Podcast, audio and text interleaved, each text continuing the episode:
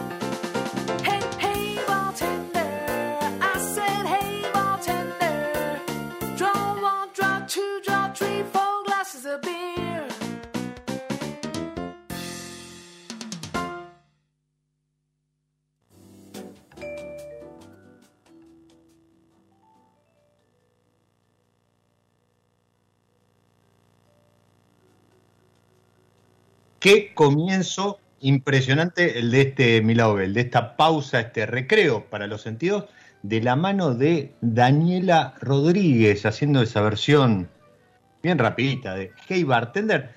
Imagínense que esto fue en vivo en el lobby del Hotel Lodi de New Delhi, de Nueva Delhi. ¿Por qué? Porque Daniela forma parte de Jazz Goa.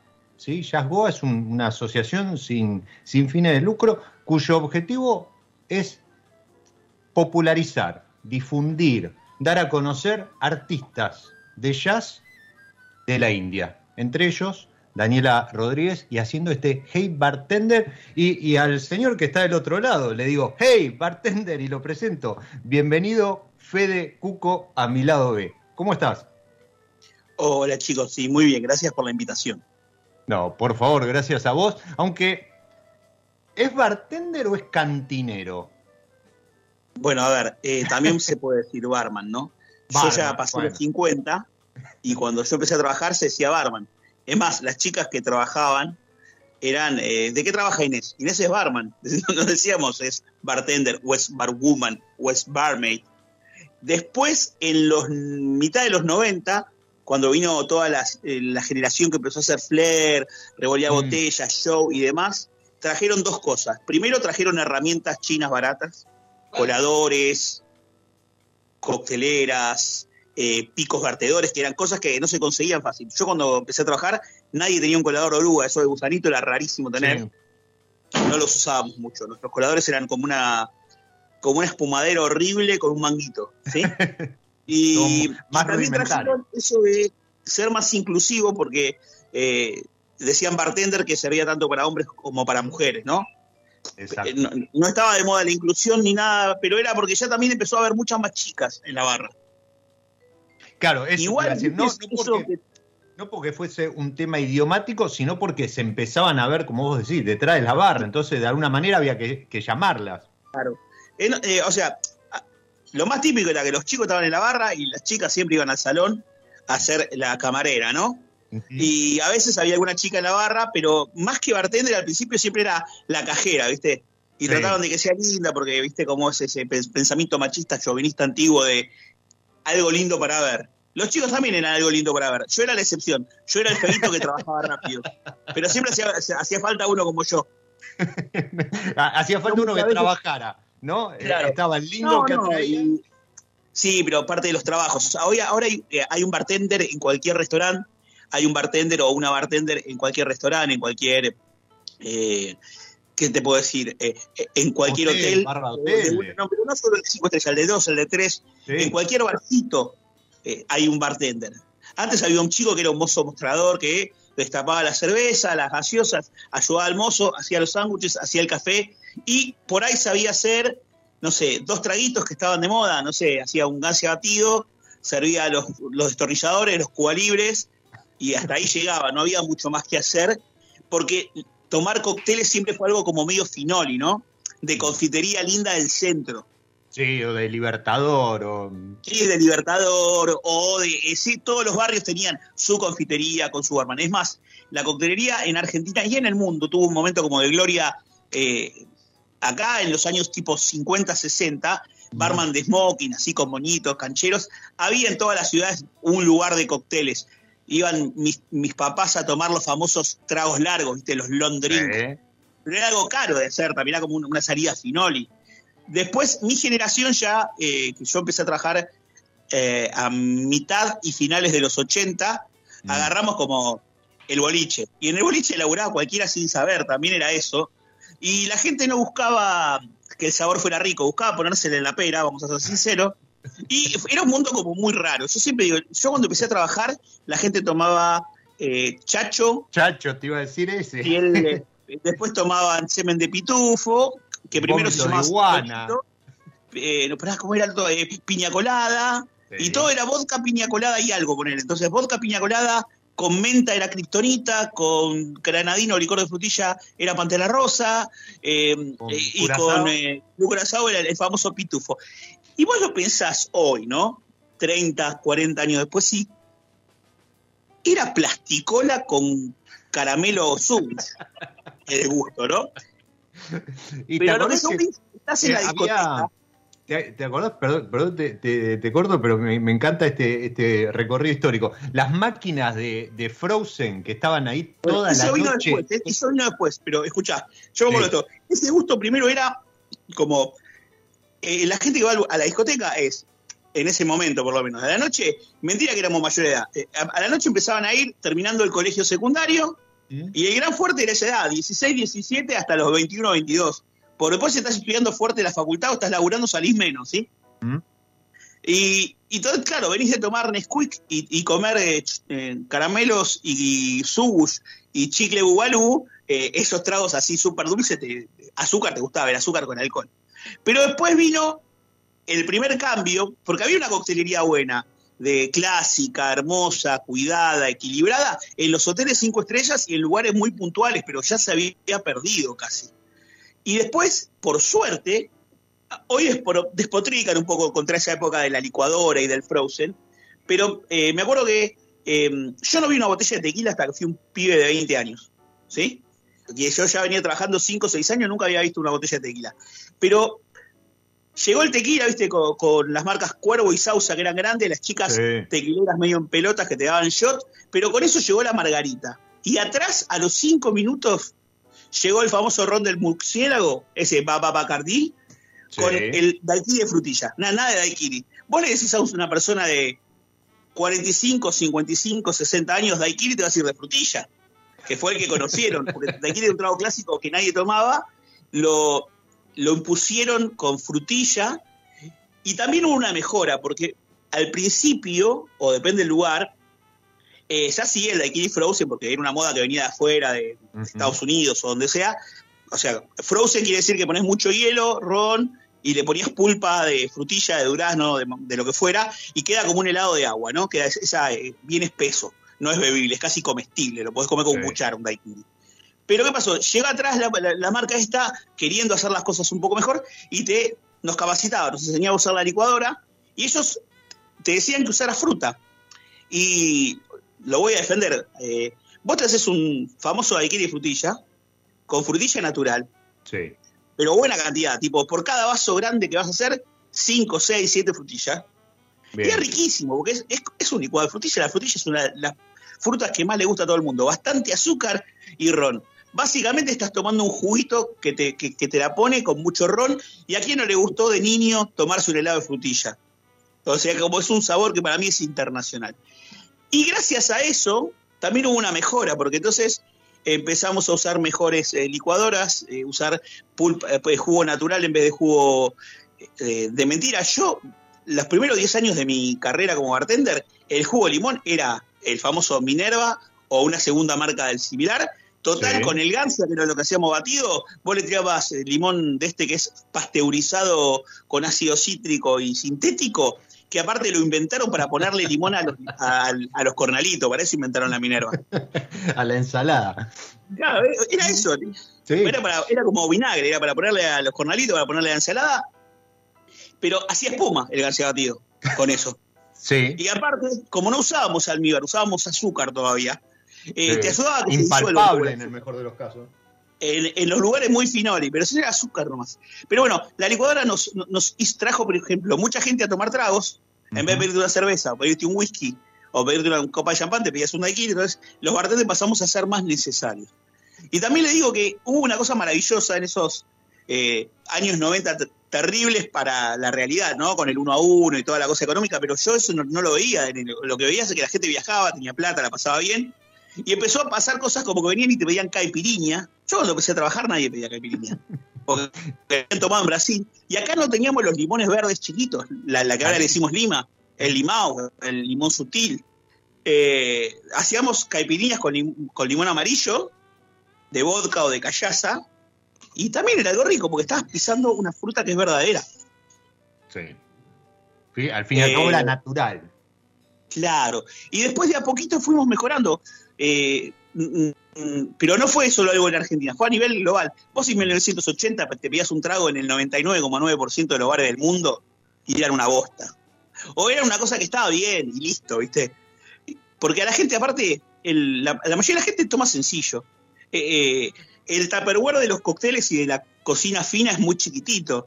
Afuera, en el mundo real, la gente toma eh, Whiskola, Fernet con cola, Gin Tonic, vino de cajita con 7-Up o con prite de limón, es, lo, es la realidad. Cada país tiene su, su jarra loca, ¿no? Sí. Pero bueno, fue, fue maravilloso porque yo empecé con esos tragos que parecían platicola, pasé por la licuadora y ahora vos vas a un momento en que no sé si lo hacen bien o si lo hacen mal, pero en cualquier bar de, del mundo creo que te pedís un mojito, una caipi, un martini, eh, y, y saben, de, o sea, no sé si lo bien, pero saben de lo que te estás hablando. O sea, de golpe es muy común tener jengibre, tener jugo de limón, de naranja, de pomelo exprimido, es muy común tener lima, es muy común eh, tener Almíbar. mejores botellas que antes. Y que el almíbar sea, sea, lo hagas vos y que, y, Sí. y que te ahorres tiempo. Aparte, después, eh, estudiando, aprendiendo, creciendo, cuando fue todo ese revival de los tragos de 1800 y de la ley seca, viste que los speakeasy y los, baña- los barman Sí. con monito y con chaleco, disfrazado como Jerry Thomas, que fue el primer barman famoso, el que escribió el primer libro de coctelería en 1862. Eh, esa, eh, esa edad de gloria de la coctelería supuestamente es de 1862, que se edita el primer libro solo de cócteles, hasta la ley seca, ¿no? Eh, todo ese conocimiento, y vos lees el libro de Jerry Thomas y te, te pide que uses almíbar en vez de azúcar, que se disuelve mejor, ¿viste? Y estamos todavía acá peleándonos con algunos. Eh, yo igual no me peleo, porque hay recetas que son como son. Por ejemplo, ayer fue el día del daiquiri. Y el daiquiri para mí es como el, el trago perfecto, equilibrado, que el que al 99,9 le va a gustar. Y es un tipo de familia de cócteles que es el sour, ¿viste? Como el pisco sour, etcétera. Que yo siempre digo que vos tenés chupi, azúcar y limón Mm. y tenés el 90% de la coctelería o de los tragos jiteros. A la gente le gusta el trago que es agridulce, como dulce, pero un poquito ácido y, poco- y como con un poco de alcohol, pero que no te, no te huele para poder tomar varios, ¿sí? Y el, eh, el daiquiri, que lo inventó un ingeniero, ni siquiera lo inventó un bartender, eh, en las minas de daiquiri en La Habana, el señor de apellido Cooks, Jeggin Cooks, se, se- se supone que se quedó sin, no sé, sin bourbon, sin gin, sin nada, tenía el ron cubano, que era como la cosa popular, Sí. y hizo un sour, dos cucharaditas de azúcar, un poco de jugo de limón, lo, lo disolvió, le puso, le puso ron, lo batió y lo sirvió en un vaso con mucho hielo. El primero. Después fue avanzando ese cóctel, y por ejemplo, para los años 30, que Cuba estaba en la gloria de la coctelería, porque se había hecho muy famosa durante la ley seca, porque todos iban a chupar a Cuba. eh, en el famoso Floridita, el bar que es autoproclamado la cuna del daiquiri, por más que el bar sea de 1900, que antes se llamó la Piña de Plata, eh, y el daiquiri es mucho, mucho anterior, se hicieron famosos por su daiquiri ahí. Y el dueño bartender Constantino Rivalagua que era catalán, en su libro de 1934 y 39 tiene cinco recetas de daiquiri, número uno, número dos, número tres, número cuatro.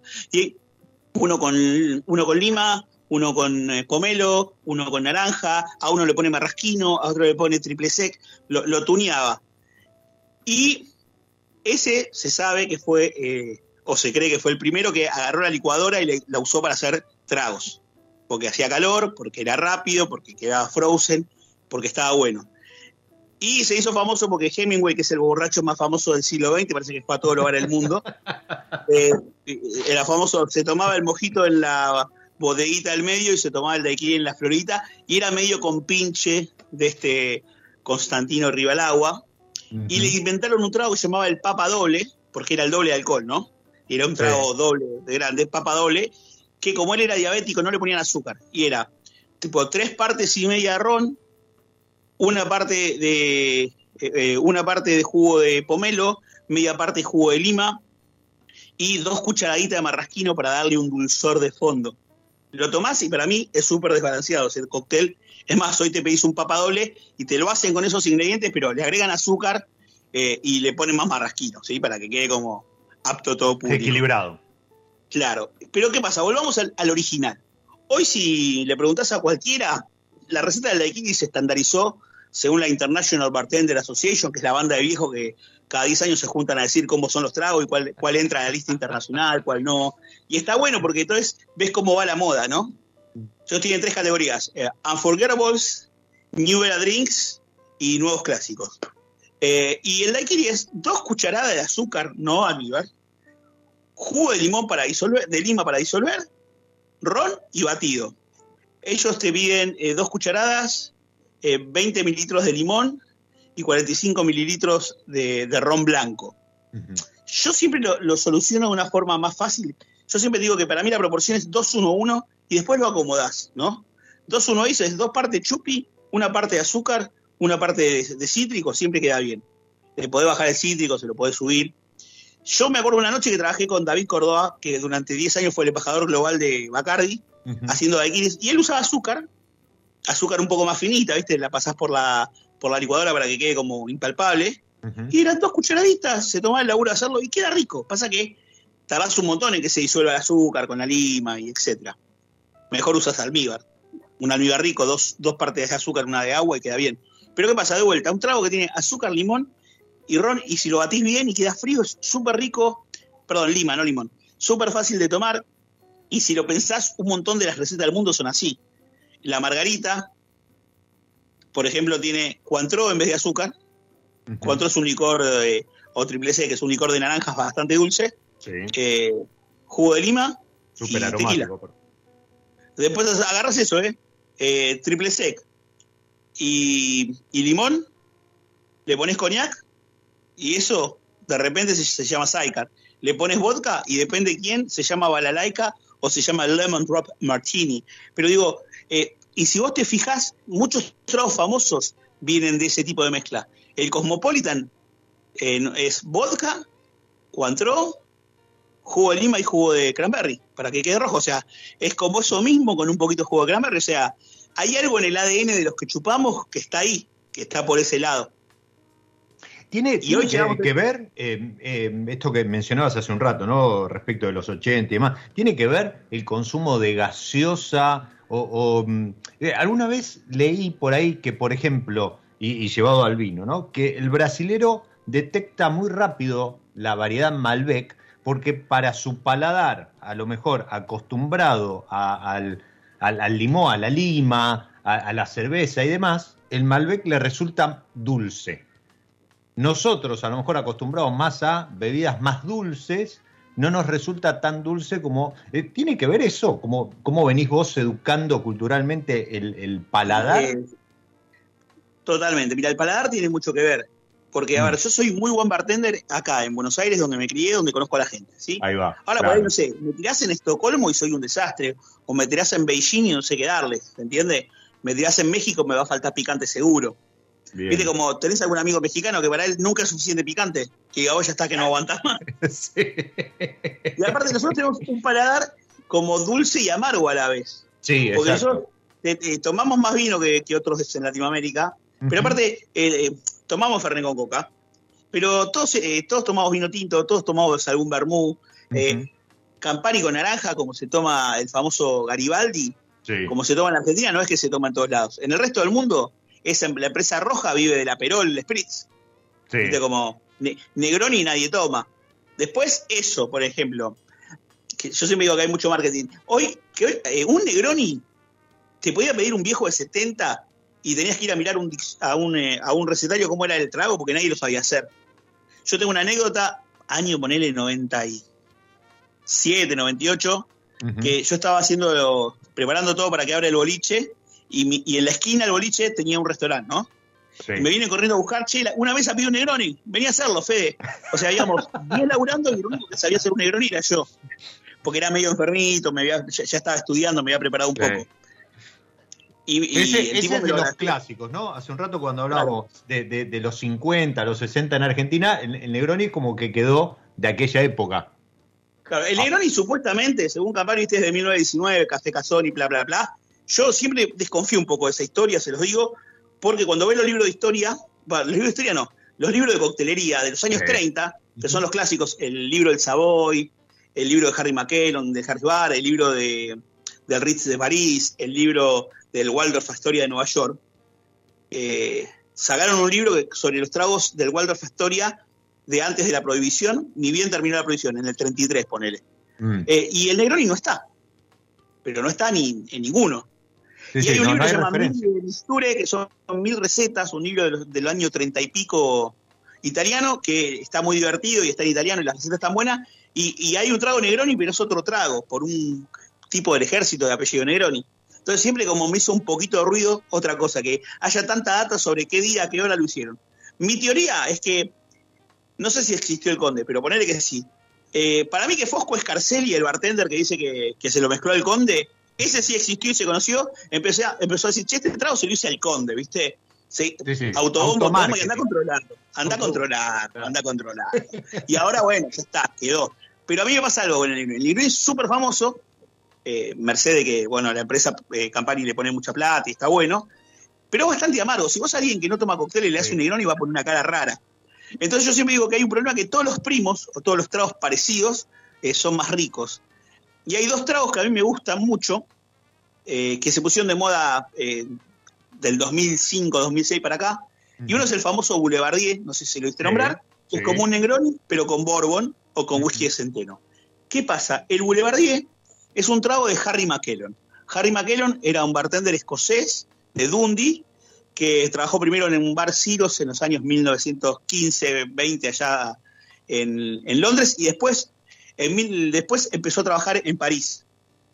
En París en 1911-12 abre, no me acuerdo, que ajustaba el Harris Bar, que se llamaba el New York Bar. Y fue un bar de París que compraron un bar en Nueva York, lo desarmaron y lo montaron en París con puertita como de cowboy, boacerí, eh, un montón de eh, banderines de las universidades eh, de Estados Unidos y una máquina de panchos, de hot dogs. Y fue el primer lugar de París que servía hot dogs porque era un bar americano, ¿no? Y eh, lo contratan al, escocés este para que maneje el bar, ¿sí? Diez años después, los dueños se funden, pierden toda la plata a, las patas de un caballo. McKellon les compra el bar, corre el, New York Bar, lo corre un cachito y le pone antes, Harry apóstrofe S. El bar de Harry, New York, de Nueva York. El- y pasó a ser el primer Harry's Bar. Viste que hay Harry Bar de Venecia, hay como muchos famosos. Sí, Es el primero, fue Harry Bar de París. Claro, y lo que pasó es que ese bar estaba abierto en la Primera Guerra Mundial y sobrevivió a la Segunda Guerra Mundial, ¿sí? Y sigue abierto, es como una cosa histórica, no sé si está bueno ahora. Pero en McKellon, durante la ley seca, ahí atendía un montón de norteamericanos chetos que estaban en contra de la prohibición y se habían ido a vivir a París. Y uno era el editor de un, como una revista como el New Yorker, pero se llamaba The Boulevardier. Y le inventó ese trago, el Boulevardier. Era como whisky rye o canadiense o de centeno, eh, Campari y Vermú rojo y quedó muy rico. Y después inventó otro para otro norteamericano exiliado que era su amigo eh, y que tenía la- eh, de apodo le decían Sparrow, era Harry Sparrow y era el editor de deportes del Buenos Aires, del New York Herald de París. O sea, como hay un diario que no existe más, el New York Herald, tenía una sucursal en París para hacer las, las notas europeas. Todo el mundo quería estar en París en los años 20, ¿viste? Sí. Eh, era divertido, estaba la joda ahí. Y le inventó un trago que es muy parecido, que es, de vuelta, eh, whisky rye o de centeno canadiense, como para darle whisky americano a un americano, Campari, o sea, vite rojo, pero con vermú seco en vez de vermú o sea, como más sequito, más equilibrado. Y ese trago que existe se llama Old Pal. Y hoy por ahí tragos te dicen que son como variaciones del Negroni, cuando no lo Sí. son, porque son contemporáneas. Es más, vos, vos agarrás el libro de Harry McKellon de los años, hay uno del 22 y otro del 25, muy famosos, y después yo tengo una copia eh, de, de 1930, y está el Old Pal y está el Boulevardier, pero no está el Negroni. O sea, como que Mirá. siempre me hizo ruido.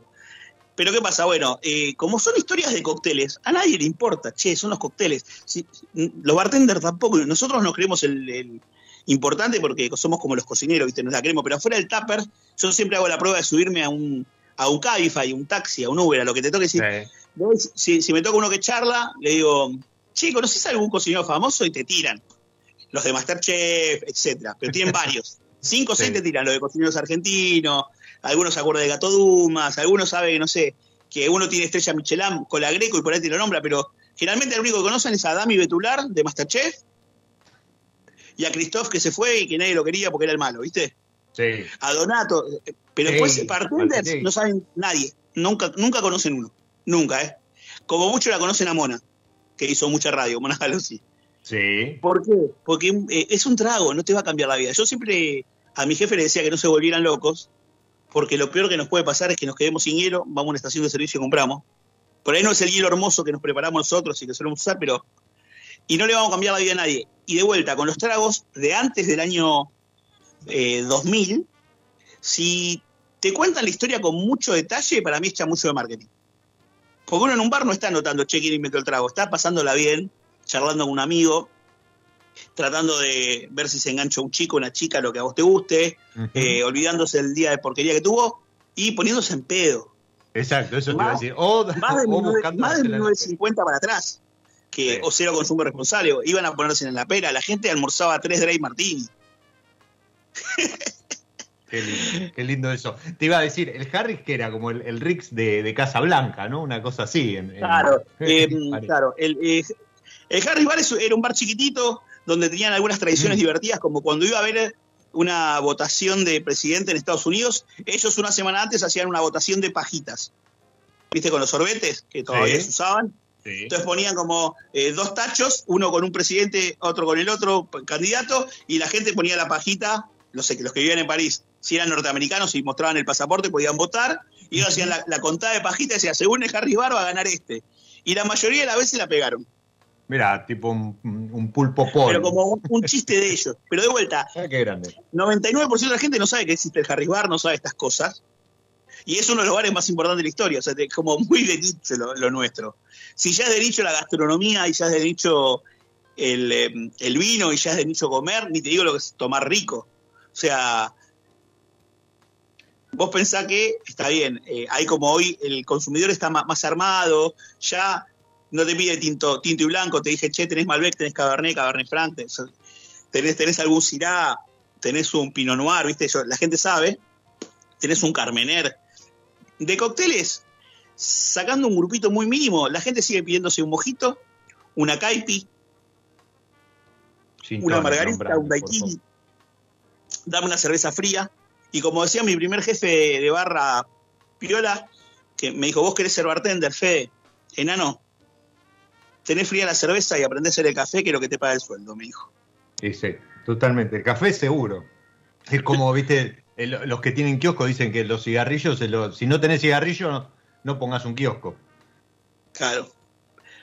Eh, Pero- los que están ahí del otro lado vieron lo que escucharon lo que habla el señor Fede Cuco. Bueno, así, así, no, pero es un placer. La verdad que eh, eh, aparte es recorrer, eh, como vos decís, ¿no? Una historia que, es poco conocida, poco difundida, no solo poco conocida, sino poco difundida. Entonces, en ese sentido, me parece em, que, está bueno. eh, y de, pronto mencionaste a Mona, eh, estoy viendo también de, que pase por, por mi lado, voy a contar algo de, de lo suyo, pero, pero la, realidad es eso, que son historias poco conocidas. Entonces, yo, por ejemplo, cuando hablaste de, hoteles, yo lo tengo a Oscar Chabré, eh, eh, salido del Clarish, que hoy tiene su, su, su bar propio, con, con nombre y demás, pero también eh, eh, es un, un, un Claro, bartender. pero, si lo conoces a Chabré es porque te gusta chupar. Porque sos de la coctelería y no es que todo el mundo sabe quién es Oscar. Oscar era un divino. Oscar Chabré es un señor morocho es un que, fenómeno. Que fue Cádiz, así bien del conurbano, que creció en el hotel, se hizo bartender en el hotel, laburó con, con Gallo, que era un capo, aprendió un montón. Y aparte, cuando yo era joven, siempre tomarse un trago en un hotel. Primero, hay algo que aprendes en gastronomía, que al hotel cinco estrellas puedes entrar y te tienen que dejar entrar al baño y entrar al bar. Exacto. O sea que si nunca me en un hotel cinco estrellas, te propongo que vayas a uno y te eches un meo. Es una experiencia. Pero bueno, eh, íbamos a la barra de Clarice, me acuerdo, cuando Oscar era Oscar, ¿no? El, el barman de ahí, que es una barra donde trabajaron un montón de barmans que fueron muy buenos. Trabajó Enzo Antonetti, que fue el primer argentino en ganar un torneo internacional de coctelería de la Asociación Internacional de Barman en 1964 en Edimburgo con un trago que se llamaba Mar del Plata, que es una especie de dry martini con un golpe de Benedictini, un golpe de, de Cointreau, ahora no me lo acuerdo bien, pero como trago duro. Y este Enzo Antonetti, que ganó por Argentina, en realidad era un italiano que después de la guerra terminó acá y, y trabajó de bartender y hizo su vida acá. Pero bueno, trabajando ahí, que era un lugar caro, fino, gente grande, o sea, todos tenían 60, o, o por lo menos me parecía eso a mí cuando yo era un pibe de 20, ¿no? ¿Viste? Ibas ahí. parecía eso, ¿no? Claro, nos, me podía tomar un trago, porque... Pero claro, Oscar sabía que, vos que éramos dos o tres locos bartenders, nos sentábamos en la barra en un rinconcito, le pedíamos uno al Passion, un Negroni, un Martini, así como, para verlo laburar. Y era un placer ver cómo, no sé, estiraba la- los brazos antes de batir para, para acomodar el saco y poder batir. ¿viste? Porque hay, hay que laburar con un smoking, ¿viste? Es como todo un arte. Totalmente. Totalmente. Y no- nos tomamos un traguito y Oscar, que era un genio, nos iba tirando platito de queso, canapé, sanguchito, nos íbamos cenado y le habíamos pagado un trago. Eh, pero era muy lindo verlo trabajar, porque no había como ahora YouTube, que puedo ver cómo trabaja un barman de Londres, de Nueva York. de- Era como, eso queríamos. También yo hablo de lo, de lo fea que eran nuestras herramientas. Ahora hay herramientas japonesas hermosas, inglesas, etcétera. Las nuestras eran horribles, pero como decía mi primer jefe de barra siempre, no es la flecha, papi, es el indio. Totalmente. Eso es- aplíquelo, aplíquelo a, a lo que usted quiera, ¿eh? Totalmente. A ver, Chabrés, eh, eh, si, si lo quieren ver en acción y disfrutarlo así como decía eh, recién Fede, pueden acercarse ahí a, a- a Marcelo T 554, donde tiene su, su bar hoy. Siguió laburando en pandemia prácticamente Todo el tiempo. siempre, sí, totalmente. Y, y- y la es Y un placer. siempre trabajó. Y Oscar tiene una. muy ameno. Oscar un día me contó algo muy divertido. Él cuando trabajaba en el en el Clarish es, eh, eh, es- era el número eh, 535, la altura del Clarish. Creo que Sí. es en, eh, Tucumán. no me acuerdo la calle. Tucumán 535. Después Sí, él tuvo su bar que, que, que era más santo, que era un bar de comer en, de- de- del desayuno y de comer la, mila- la milanga Ay, plato del día al mediodía. la Y a la noche, era- el lugar era feo, ¿eh? a la noche Sí. él ponía linda música, bajaba las luces y hacía cócteles. Pero era en Maipú el 500, que la noche es tierra de nadie, Sí. pero siempre estábamos nosotros que lo íbamos a ver a Oscar. Era como un, un- era como un antro raro, era llevar a un extranjero ahí y decir, ¿de dónde me estás trayendo? Y de golpe lo veías a Oscar trabajar, que es un placer verlo trabajar, y era, pero siempre al 500, y ahora este, este bar también, él tiene algo con el número 500, me dijo un día. Puede ser, puede ser. Mira, lo que decía es que si ustedes lo están escuchando hablar, bueno, imagínenlo a, a Fede escribir. No dejen de seguirlo en arroba fedecuco en Twitter, porque el otro día tiró, por ejemplo, una, una, un hilo, nada, respondió un tweet y empezó y arrancó, y creo que fueron como 12, 15 tweets acerca de, Ah, de los jeans Yo soy un poquito, eh, un poquito verborrágico, me cuesta, eh, me cuesta resumir. También soy arroba fedecuco en Instagram. En Instagram no soy tan divertido como en Twitter, porque viste, Instagram no es tan divertida. Y es más lo visual.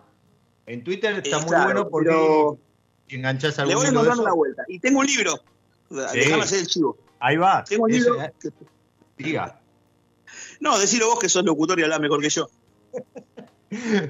No, eh, Fede lanzó en el inicio de la pandemia, presentó Bartender de Entre Casa. Y, y es algo que vino, vino muy bien, porque era, era eh, el pie justamente para, para lo que te iba a preguntar. Perdón, Bartender de Entre Eh, por editorial Monobloc, que se consigue hoy de prácticamente en todas las, las Sí. librerías. No sé si está en Hoy formato digital. No, en formato digital no está. es más, ni yo lo tengo en formato digital, Bien. porque la, la editorial es muy, eh, muy celosa de su trabajo y la verdad que tiene mucha- muchas horas de, de trabajo y diseño. Bien. Tiene unas ilustraciones hermosas de Fernando Adornetti, arroba Cabeman, como hombre de las cavernas en inglés. Cabeman. DG en, de diseño gráfico. Caveman DG en, en Instagram. Y tiene, bueno, también todo mi trabajo y es un libro de tapa dura. Era un libro lindo de ver, ¿viste? Como que lo agarrás y es un adorno. Eh, y está bien que, no, que yo no lo tenga, para que no se filtre. Eh, si querés eh, recetas mías gratis, preguntame por mensaje privado en arroba fedecuco en Instagram o en Twitter y te paso un link donde yo tengo 75 recetas en un PDF hermoso que hice con una empresa que es Bodega Tres Blasones, que es una importadora de un Sí. montón multimarca. Y Distribuidora. una le vuelta me mando un- pidieron que hacer. Y saludo a la mi gente libro que sale caro, está como 3 lucas, chicos, así que yo sé que no todo el mundo se lo puede gastar, pero bueno, recetas te puedo dar igual. Y mi libro lo que tiene es una guía para, no solo recetas, tiene 50 recetas nada más, para que pienses como un bartender, para que te armes tu barra, y te cuento un montón de cosas, porque es así, es como yo. El- arreglamos en hacer, nadie quería hacer un libro de coctelería conmigo, porque todos me decían, eh, me vinieron a ver de editoriales de verdad, tipo Planeta, Sudamericana, Penguin, y yo, yo quería escribir el libro y decía, no, no, no, te ponemos un ghostwriter, un señor, un señor periodista, charlas un rato él y él te escribe el libro. Eh, no. Pero, pero ¿qué pasa? Vos imagínate que en vez de chupi yo te dijera, bueno, las propiedades organolépticas de este cóctel, y yo no hablo así. Y es lo que me pasa cuando leo libros de algunos co- colegas, ¿viste? Sí. Y también es que eh, eh, ellos hacen libros, las editoriales grandes, como Choripanes, sacan 60 mil libros por, por mes. Y entonces eh, el pibe que diseña tu libro, diseña 70 libros, ya no sé, no, no le puedo poner el amor que le pongo yo a las cosas. Y se nota un poco. Y aparte yo no soy lindo para las fotos. Yo no soy tato que salto y es fachero y tiene la barba grande. Es más, en mi libro no hay foto, fotos mías. Es más, en mi Instagram yo no tengo muchas fotos mías. Pongo dibujos, pongo... Yo no soy Eh, lindo de ver. Te, te pusiste a hacer dibujos en, en pandemia, eso, eso, eso lo vi. Sí, sí, no, y aparte, por ejemplo, voy contactando ilustradores, me hago amigote y, no sé, le- les tiro unas clases de coctelería, he hecho más en tres, cuatro ilustraciones. Porque a mí Ah, me gusta el laburo del ilustrador, ¿viste? Eh, yo ahora estoy trabajando mucho con una chica que se llama arroba la mumina, que es eh, que para mí dibuja hermoso y me hace cositas, ¿viste? Eh, y, ¿viste? Tiene, tiene aparte, mi libro no tiene fotos y eso lo pensé por lo siguiente.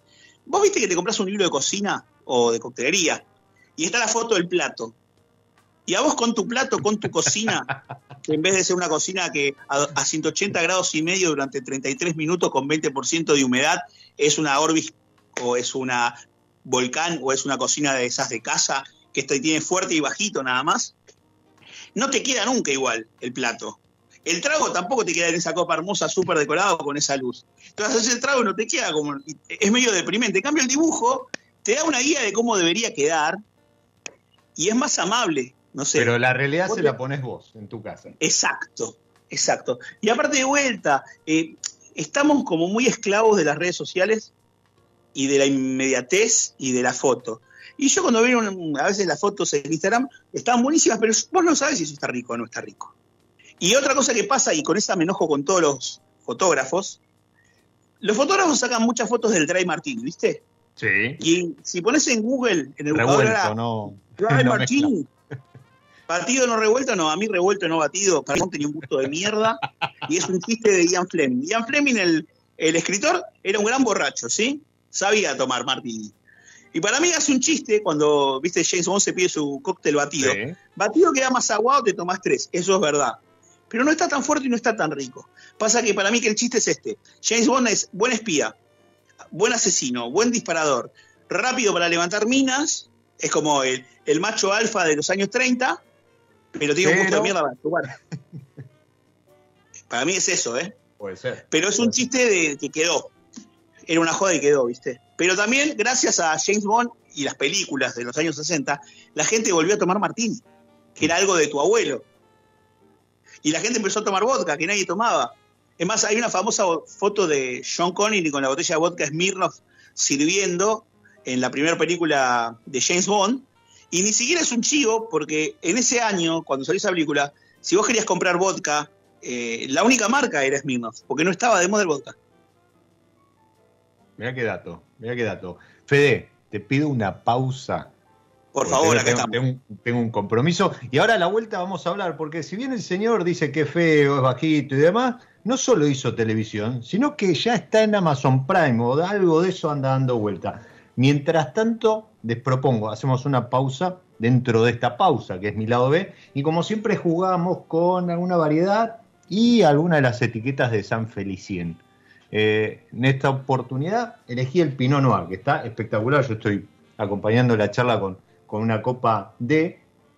Y qué mejor que un buen funk para hacerle compañía a ese Pinot Noir.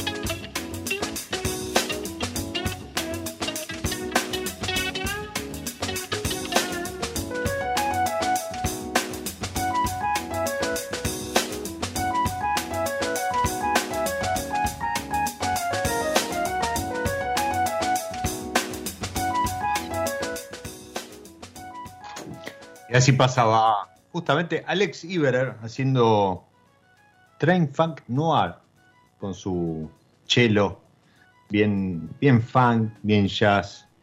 Y mm, y decía que Fede eh, dice que es feo, bajito, etcétera, etcétera, pero algunos lo recordaremos de su paso como jurado en El Gran Bartender, en Telefe. Después hizo, hizo algunas cositas con, con Cuarzo. Y tan lindo salió, no él digo, sino lo que hizo para Cuarzo, que, que terminó. Son unos capos los rusos, no lo puedo creer. Exactamente, eso te iba a decir. O sea, tan lindo fue, fueron esas pastillas. Yo les puedo contar la verdad. A ver, dale. Eh, Cuarzo es una productora grande, es la que hace el programa de, de Papita, el de Anticunesoft, son los dueños de la radio nueva, esa que tiene que. Eh, donde están los que antes estaban en la metro. Eh, ¿Y qué, qué, pasó? Me llama eh, el ruso y me dice: habían organizado que Cristóforo iba a dar unas clases de cocina, Pampita iba a hacer unas clases de maquillaje, todo eh, pagado. Lo vendían por, no me acuerdo si Ticketek, Ticket Portal, Plateanet creo que era, uno de esos. Entonces la gente pagaba y tenía un, un, un, una clase. Tenía que durar una hora. Y tenía que ser en vivo. O sea, ¿te animás, Cuco? Sí, dale. ¿A quién hay que matarle? Digo yo. ¿Cuánta plata hay? ¿Viste? Como chato, arreglamos, qué sé yo. Me dice, pasa que tendríamos que tratar de vender, no sé, un numerito, me dice, de, tampoco era que había que vender 10.000, ¿viste? Entonces digo, y hagámoslo, qué sé yo, vamos y vamos, ¿viste? Nos fijamos, buscamos quién, quién eh, si alguna marca de chupi salía de, de, patrocinador, qué sé yo, pero dimos una vuelta, fui un día, grabamos unos como, se vienen las clases con Cuco, qué sé yo, lo tiramos y la verdad se llenaron las dos clases, se vendió bien, eh, mejor de lo, que, de lo que esperaba el jefe, uh -huh. y eh, milagrosamente fui tan prolijo, o sea, me trabé un poquito y demás, yo no soy un bicho de tele en vivo, eh, que no es fácil. Le, le sacaron las... Eh, le sacaron, lo, lo un poco, se lo, se lo mostraron a Amazon y se lo vendieron. Y ahora tengo una serie en Amazon. Coctelería en casa con Fede Cuco, por Amazon Prime. Que igual no es una serie, son dos capítulos, pero bueno. Ver, metamos cuando lo buscas en el buscador parece una serie, dice temporada 1 todo. Eso te iba a decir. Metamos temporada 1. Fue de casualidad aparte, ¿se entiende? Ah, yo no. tengo suerte, chicos. Eh, yo soy un bachero con suerte, como siempre digo yo. Me, me, gusta, le pongo empeño, estudio. Nadie es más fanático de la coctelería que yo, pero también tengo suerte. ¿Por qué ponerle? La tele del Gran Bartender, el sponsor era Bacardi, ¿sí? Sí. Y Cepas Argentinas, que es Garcia. Y ese año, cuando salió la serie, estaba Inés, estaban buscando quién era el conductor, quiénes, uh -huh. quiénes, quiénes eran los jurados, y querían un barman más. Y todos los barman medianamente conocidos o que daban el perfil de rol para jurado, trabajaban para Campari, que era la competencia. Ups. Básicamente, o sea, suerte. O sea, también tengo algo de mérito de que soy feo, pero que hablo lindo.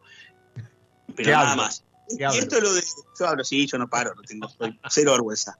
Eh, y lo, y lo, de lo de Amazon fue, fue igual, pero la verdad que es lindo. Y después cuando lo vi, me sorprendí. Lo único malo es que como yo eso lo hice en vivo, hay un momento en que me quedo callado como un gil, porque al aire pasaban la receta, ¿viste?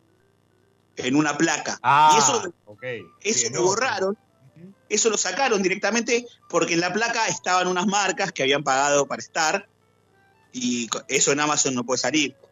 Bastante que las agarro y que las muestro, ¿no? Eh, pero bueno, ¿quién te dice que eh, se alinean los planetas? Alguna marca se confunde, el ruso Epa. está aburrido y hacemos otra. Y lo otro es, Cuarzo es una empresa tan grande que todos los que producen, filman y demás, laburan por mes. Entonces, eh, el jefe los tiene que tener laburando. Uh -huh. Sin tener televisión en vivo y un montón de cosas que no se podían hacer en medio de la pandemia, eh, esto me vino a mí bien y le vino a él bien también, para que la gente labure. O sea, estuvo bueno. ¿Qué sé ¿Eh? yo? Salió, eh, salió. Hay que, hay que ver ahora quién te dice. Como decís, se alinean, se alinean los, los planetas y, y, y, tenemos este coctelería en casa con no. Fede Cuco temporada.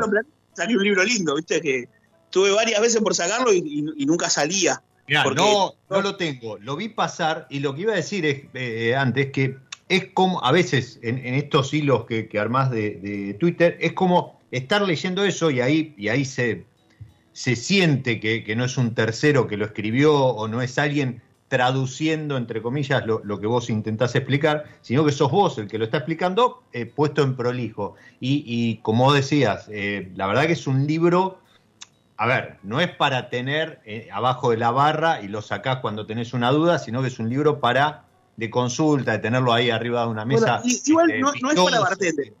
Que, que, quede claro, es un libro para casas. Sí, sí, Porque sí, a mí hecho, me han llegado muchas quejas de mi libro ridículas, ¿no? Todo el mundo se queja y a lo que se quejan, a ver, trato de responder bien, a veces no, le digo, bueno, escribí un libro, editalo y listo. Como, es difícil, ¿no? Pero hay, había que elegir 50 recetas nada más. Entonces, por ejemplo, no está el Manhattan, ¿viste? Che, Cuco no está el Manhattan, o, o no está tal trago que es mi favorito.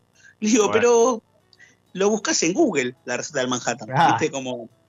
eh, mi- idea aparte era otra. Y cuando yo empecé, eh, me habían dicho, yo quería un libro lindo, entonces eh, me busqué unos fotógrafos que hacían eh, lindas fotos, me busqué un señor periodista que me ayudaba a escribirlo, pero no quería que fuera mi ghostwriter, quería que fuera mi coautor, ¿se entiende? Sí, sí. hacerlo juntos. Ponerle laburo, quemarle la cabeza, que. Pero que gente que sabe hacer ese laburo, ¿no? Eh, entonces hice como un borradorcito de un par de ideas y fui buscando editoriales que hacían cosas lindas y una vuelta llegué al, presidente de una, no la voy a nombrar, pero que hace libros muy lindos, que había hecho libros que a mí me gustaran de, de, cocineros y demás cosas. Y se tomó café conmigo, el y me dice, mira, Fede, lo que pasa es que los libros de coctelería, los libros de cocina, están de adorno ahí en, en- en la librería, pero no se venden mucho. Dice. Y es mucha guita. La única manera que yo te haga un libro lindo es que venga Campari, Fernet, Gancia o alguna marca y, y nos compre 3.000, Claro. ¿no? Pasa que si vos haces un, un- un tr- eh, un libro y muchas veces pasa que banca una marca por atrás, publicidad no tradicional, se renota. Si, si yo a todos los tragos de repente le meto Fernet o a todos los tragos de repente le meto Gancia, eh, Sí. o sea, por lo menos se nota entre los míos. Si vos lo lees que sos una persona que no sos del palo, por ahí tanta. Pero me quita libertad y yo quería hacer que el libro fuera mío. Tampoco que me quería hacer rico. O sea, yo de lo que sale el libro me llevo una parte, pues soy el autor, pero lo grande No, no, pero la editorial. vos que la tenías- puso vos tenías la plata. Es vos tenías carísimo. una libro. idea, vos tenías una idea del libro antes de, de hacerlo y querías Claro. plasmar esa idea, no Yo adaptarlo al mercado. yo, me- yo pensé, mira, libros de, de mis colegas que no los que no me gustan porque se mojan y se le pegan las hojas o, o- o no son lindos de tocar, ¿viste? ¿Mm? Como no, no, no, no, me, no me generan. Y dije, ¿cuáles son los libros que más me gustan? Y a mí los libros que más me gustan tenían ilustraciones, tenían, eran viejos tenían tapadura. Me fijé cuáles me. Y entonces le llevé eso a una editorial y dije, esto, esto es lo que yo quiero, más o menos. Y entonces me dijo, claro, mira, Fede, si vos haces todo el trabajo, pagás un diseñador, me traes el PDF cerrado para mandar a China a imprimir, puede ser que lo hagamos, pero me tenés que pagar la mitad. Y era, no sé, X dólares, un montón de plata. Y si no, lo pago una banca. Dice. Pero si no, no. Entonces, bueno, así llegué a Monoblock, que están más locos que yo y que son una editorial hermosa, pero muy pequeña. Me dicen lo mismo de que los libros no se venden, los de cóctel. Y digo, che, si hacemos un anotador, tengo una idea, hagamos una, como una agendita, una molesquina linda, tapa dura, con algunas lindas ilustraciones en las primeras 20 hojas, ponele, o 12. Consejos para empezar a hacer tu bar, eh, consejos para hacer tragos, y después haces un, un índice telefónico de la A a la Z, y yo te doy eh, 24 recetas, una por cada letra. ¿Te parece? Y esa idea, como más chiquita, le gustó. Obviamente que aparte a, un, a eso que no es un libro, que es como una agenda o un, o un cuaderno, eh, paga, paga impuestos porque no es libro, entonces me pagaban menos, una- un- unas moneditas por libro, pero tenía algo mío, pero estaba seguro que lo iban a hacer lindo. Entonces me dan la mano, les tomo el hombro y en vez de hacerle eso, les vomito un libro. Y aparte, el laburo fue así. Hici- Hicimos como un índice yo, y era todo un, un Google Drive cerrado, privado entre la editora y yo, entre mi correctora y yo y la diseñadora y yo, donde Cuco iba, y todos los tiempos yo les vomitaba algo nuevo, porque no paro, ¿viste? Siempre se me ocurre, ah, me olvidé esto, ta, ta, ta. Tanto así que mi libro en la, con- en, en la última en la, en la última hoja, o sea, está la tapa, la, de atrás la das vuelta, le tuvieron que poner un, un- esto lo dijo Cuco en un mail cuando esto estaba entrando en pero les pareció importante y lo pusieron. Un, un Entonces, apéndice. Es medio como yo, eh, ecléctico y no se termina de enfocar, pero creo que es auténtico y la gente lo agradece. Porque aparte yo trato de ser coloquial. Como te dije, yo no quiero decir propiedades organolépticas. La gente quiere saber si es rico o si no es rico. Exactamente. Después, si querés que te des clases profesionales, eso es aparte. Y ahí sí, vamos a hablar de a qué temperatura eh, se, va- se- se evapora tal mosto o cual otro y qué forma te conviene que tenga el cuello de cisne para hacer este destilado o el otro, ¿sí? Pero son como cosas que nos importan a tres. Yo hice un libro porque hay que hacer que la gente venga a tomar cócteles, chicos. Y con el, segundo, con el segundo cóctel del tercero, ahí le empezás a, a contar de cuello de cisne, este, por qué, Claro. si es doble destilación, si es una, por qué los botánicos van al principio, al final y ese tipo de A ver, cosas. porque es- vos sabías que viste que uno cuando destila el alcohol evapora a 78 grados más o menos y el agua a 100, entonces pones a hervir despacito, Ujú. 78.3 se evapora el alcohol, eh, y el, sube primero el alcohol, se condensa, en- y etcétera. Pero bueno, el primer alcohol es medio feo, se llama cabeza, y el último alcohol se llama colas, también huele a acetona, no está bueno. El primero huele a pedos y el último huele como a esmalte de uñas. Eh, entonces eh, se quedan con el corazón, no importa cuál sea el mosto, ¿no? Ese corazón se enfría y se vuelve a destilar. Y esa es la destilación tradicional, la doble destilación en alambique discontinuo. ¿Qué pasa? Ahí el va. corazón de la primera destilación se llama flema. Y el corazón de la segunda destilación en castellano se llama Holanda porque se supone que los primeros que hicieron doble destilación son los holandeses. Esto es algo re lindo, pero ¿a quién carajo le importa? ¿A vos te importa si está rico lo que vos estás tomando? Totalmente, totalmente. Mirá, Gaby, a quien le mando un, beso enorme, está escuchando y un feliz día, dice, bueno, que no tenés botón de stop, etcétera, etcétera, pero que sos un genio total. Y, y tan auténtico es Fede que se fue el programa. Yo tenía un montón de temas ahí para preguntarle y demás. que quedaron para un- una segunda visita a mi lado, ¿eh? porque en, en serio, me comprometo al aire, y esto no es este, para quedar bien ni nada, lo vamos a volver a tener en otro, en otro mi lado B, porque hay mucho para hablar, y, y él habla mucho, entonces... eh, Totalmente. está- Cuando está quieran, bueno. chicos, yo soy arroba fedecuco en, En Twitter Instagram, en, y en- en- así, en Instagram, Twitter y en Twitch, que hago un vivo por semana cortito de 15 minutos y lo dejo con ganas, Bien. eh, me, encuentran. El libro Monobloc, Monobloc, ckfinal.tv, ahí tienen la colección Bartender en casa que hoy tiene esta segunda edición de, del libro Tercera esa. Tapadura. Ah, segunda dice en la página. Bueno, tercera. Pero 2.950 Tercera impresión, pesos. perdón. Segunda edición, primera reimpresión. Ya hay, ya hay 9000. Eh, y la, la tercera edición, o sea, va a salir para fin de año con a- algunas correcciones porque pandemia en el medio, algunos de los bares que recomiendo no existen más. Sí, sí, seguro. Pasa y pegó fuerte. Y si no, lo buscan en Amazon. Y si no, eh, Arroba Rincón del Cantinero, eh, arroba Verne Club. eh, nada, Fede. Muchas gracias. No, a vos, a vos. A por vos. esta hora se voló y la verdad que fue un placer escucharte. Eh, eh, es más, eh, mucho mejor que leerte. Mira lo que te digo. Muchas gracias. Hasta luego. Chau, un abrazo grande. Y eh, los que están del otro lado, como siempre les digo, soy Diego Migliaro, este es mi lado B y como siempre les deseo que disfruten. Chau.